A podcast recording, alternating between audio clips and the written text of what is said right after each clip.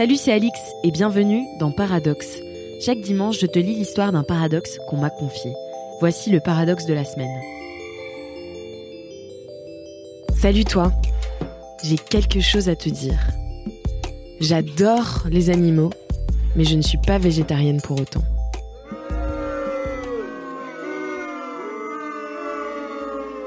La première fois que j'ai compris que c'était un paradoxe, c'est quand j'ai observé le nombre considérable de vidéos de cochons mignons et autres veaux, chèvres et lapinous que je likais et diffusais sur les réseaux.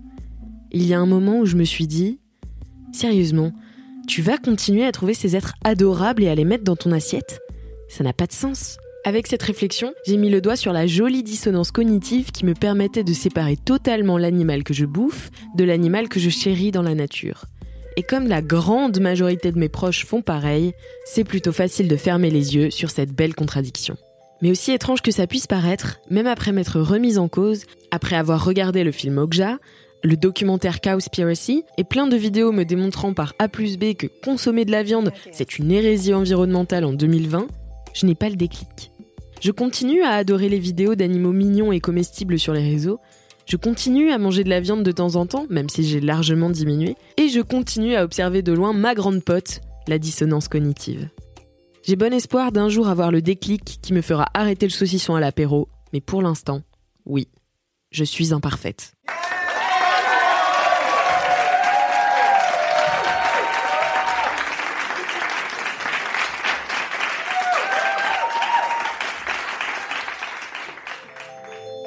Toi aussi t'es imparfaite Toi aussi t'es nuancée et t'as des contradictions Alors envoie-moi ton ou tes paradoxes à podcast at mademoiselle.com.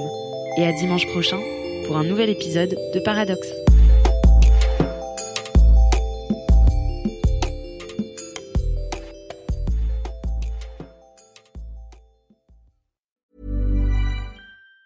Prescription products require completion of an online medication consultation with an independent healthcare provider through the LifeMD platform and are only available if prescribed. Subscription required. Individual results may vary. Additional restrictions apply. Read all warnings before using GLP-1s. Side effects may include a risk of thyroid C-cell tumors. Do not use GLP-1s if you or your family have a history of thyroid cancer. If you've struggled for years to lose weight and have given up hope, did you know you can now access GLP 1 prescription medications at trylifemd.com? We're now offering eligible patients online access to GLP 1s, the breakthrough prescription medication that can help you lose body fat and weight. Listen to what people are saying. It's fun to put on jeans that you couldn't get into six months ago.